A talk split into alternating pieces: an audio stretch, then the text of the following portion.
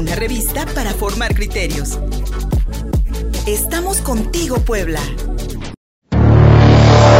Noticias. Puebla vivió este domingo una nueva jornada electoral marcada por la violencia, con disparos en casillas, como la, balacera ocurrida después del mediodía en la zona de Cascata, en Lomas de Angelópolis, enfrentamientos entre simpatizantes de distintos partidos que terminaron en severos golpes, acuchillados y más balazos al aire, que no impidieron la salida de poco más del 50% del padrón electoral y en algunas regiones de hasta el 65%, superando las, las expectativas de la elección intermedia, pero aún insuficiente para, para impedir la intervención del aparato estatal en beneficio de candidatos y candidatas del partido en el poder. Solamente si se explica que el partido del presidente Andrés Manuel López Obrador se llevara la mayoría de las diputaciones locales y federales. Aspirantes que apenas hicieron campaña obtuvieron triunfos en distintos donde son absolutamente desconocidos solamente por ejemplo por ser el hermano de Mario Delgado, como en el caso de Atlisco. Morena, emulando los tiempos del PRI hegemónico, se ostenta como el nuevo partidazo y repitió sus peores prácticas imponiendo candidatos afines al poder y dotándolos de recursos para campañas negras, para la compra de votos, el acarreo y la coacción a través de programas sociales.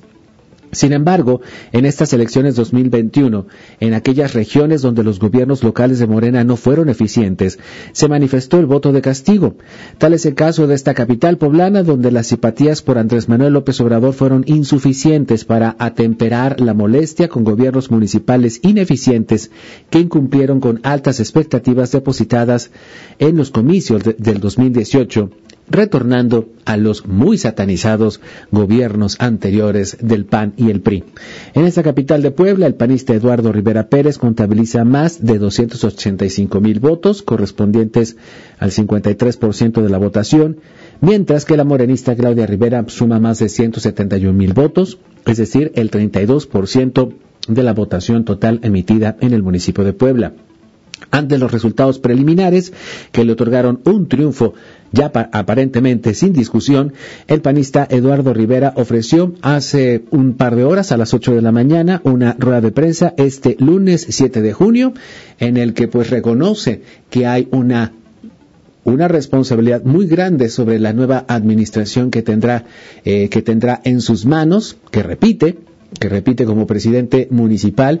y una vez más las esperanzas depositadas ahora en un gobierno de la derecha a la cual la Puebla, la Puebla Real ha regresado. Escuchemos lo que dijo hace un momento Eduardo Rivera Pérez.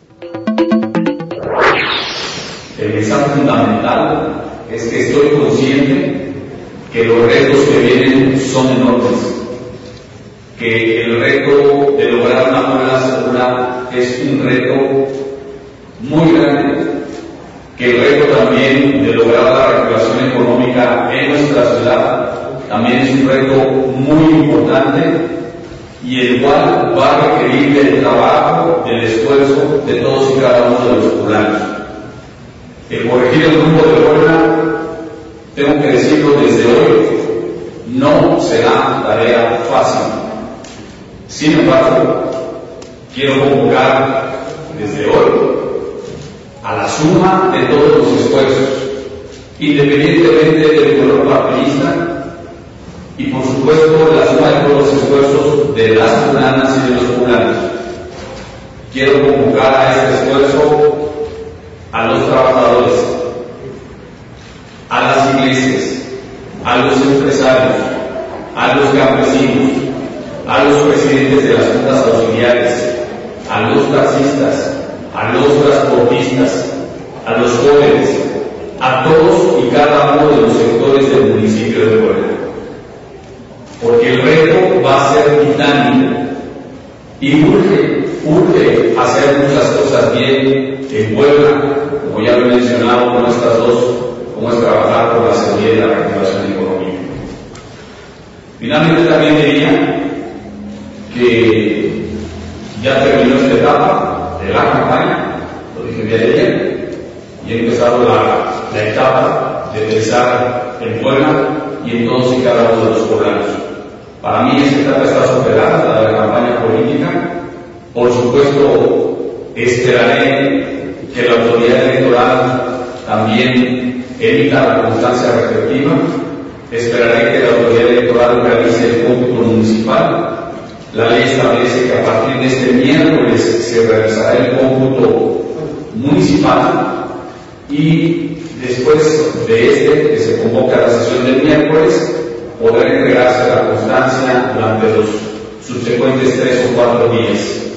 Se podrá llevar a cabo un receso para entregar esa constancia. Yo estaré pendiente de que la autoridad electoral pues emita la misma para poder en su momento también recibirla. Viene un momento también de reflexión personal para ponerme a trabajar en esta etapa de transición, en donde pues estaré pendiente también de integrar un equipo, un equipo capaz, competente, que me acompañe en esta ardua labor, labor de el grupo del pueblo. Vendrán algunos días en donde estaré dedicándome a ello, estaré trabajando de manera interna y seguramente en transcurrir de varias semanas o meses estaremos anunciando posteriormente quienes podrán integrar el gabinete municipal. La voz de Eduardo Rivera Pérez, el el candidato de la Alianza Va por Puebla a la presidencia municipal de Puebla, quien, repito, de acuerdo con el programa de resultados electorales preliminares, estaría ganando el ayuntamiento de Puebla. Respecto a la renovación del Congreso del Estado, el Congreso del Estado de Puebla, donde Morena y sus aliados estarían conservando 17 de las, de las 26 diputaciones locales, la mano del gobierno del estadio y del Estado, perdón, y del gobernador Miguel Barbosa especialmente fue decisiva. El legislativo local seguirá bajo el control del Ejecutivo Estatal, cuyo jefe designó a la mayoría de las candidatas y candidatos. Algunos ex legisladores, incluso de otros partidos, y especialmente exfuncionarios del gobierno del Estado que dispusieron de muchos recursos económicos para sus campañas. Hay quienes señalan en esta Puebla nuestra a Miguel Barbosa como el gran ganador de los comicios locales en Puebla, porque la mayoría de las candidatas y candidatos bajo su cobijo obtuvieron triunfos, lo que nos permite deducir que el peso del gobierno estatal fue decisivo en estas campañas electorales. Hay quienes señalan, por el contrario, que pues el contrapeso, digámoslo así, en Morena para el gobernador Miguel Barbosa, el senador Alejandro Armenta, habría sido el gran perdedor de las elecciones porque la mayoría de los aspirantes que estaban también bajo el cobijo del senador no lograron, no lograron triunfos y cayeron derrotados bajo las siglas de la Alianza Va por Puebla. A pesar de que el INE calificó esta jornada electoral como exitosa, debemos poner atención en la cada vez más evidente intervención de grupos violentos en los comicios, que propician situaciones de pánico con balaceras, robo de urnas y enfrentamientos. Estamos regresando a los tiempos del México bronco que creíamos superados. Y me pregunto, ¿habrá sanción para las miles de irregularidades reportadas ayer domingo? La escalada de violencia llegó para imponerse en cada proceso electoral, tanto local como nacional. Y aunque el partido Morena conserva mayoría, comienza a presentar los mismos síntomas de desgaste que los partidos que le antecedieron en el poder federal, con la pérdida de alcaldías urbanas importantes, con economías, con economías industriales, para poco a poco perder el apoyo de ciudades medias hasta alcanzar a las comunidades rurales. Todo depende del, discurso que se, que se vaya generando sobre la efectividad del gobierno de Andrés Manuel López Obrador, quien ha sido y será fiel de la balanza electoral en México, lo ha sido desde hace 21 años, y cuya intervención en este proceso electoral merece sanciones por evidentes violaciones a la Constitución. Más adelante hablaremos de los resultados del de, eh, el Congreso de la Unión, de la Cámara de Diputados, donde el Partido Morena estaría perdiendo mayoría relativa, aunque pues gana la mayoría de las curules junto con sus partidos aliados y también cómo quedaron las gubernaturas. También el Movimiento de Regeneración Nacional se lleva la gran mayoría de ellas. Sin embargo, pues debemos advertir ciertos fenómenos regionales, por así decirlo, porque a pesar de que podría, a pesar de que el discurso y la intervención de Andrés Manuel López Obrador y la simpatía que gran parte del electorado todavía le profesa, eh, a pesar de que ello fue uno, una vaya, fue uno de los, un, peso gigantesco para que entonces la, la, Cámara de Diputados siga bajo, bajo, en mucho, bajo las órdenes del Ejecutivo, como va a suceder aquí en Puebla, que el Congreso, el Congreso estará una vez más bajo el sometimiento del Ejecutivo. Aquí lo interesante es que podemos ver estos fenómenos regionales donde en grandes capitales, donde en las economías industriales, por ejemplo en el caso de Nuevo León, donde Samuel García eh, lleva la delantera,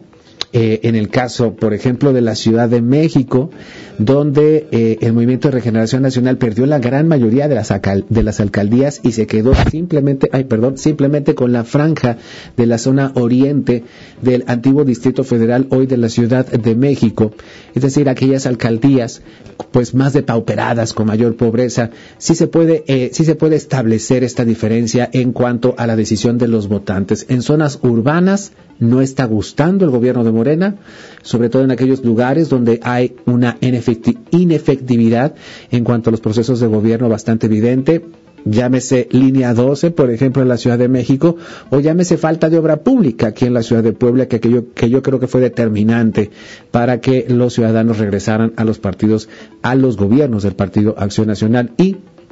eh, terminaran con este ejercicio de la izquierda oficial en, el, en, la alcaldía de Puebla. Mucho, mucho, mucho, mucho que analizar y lo vamos a seguir haciendo en los siguientes bloques. 10 con 15, pausa y seguimos contigo, puebla.mx.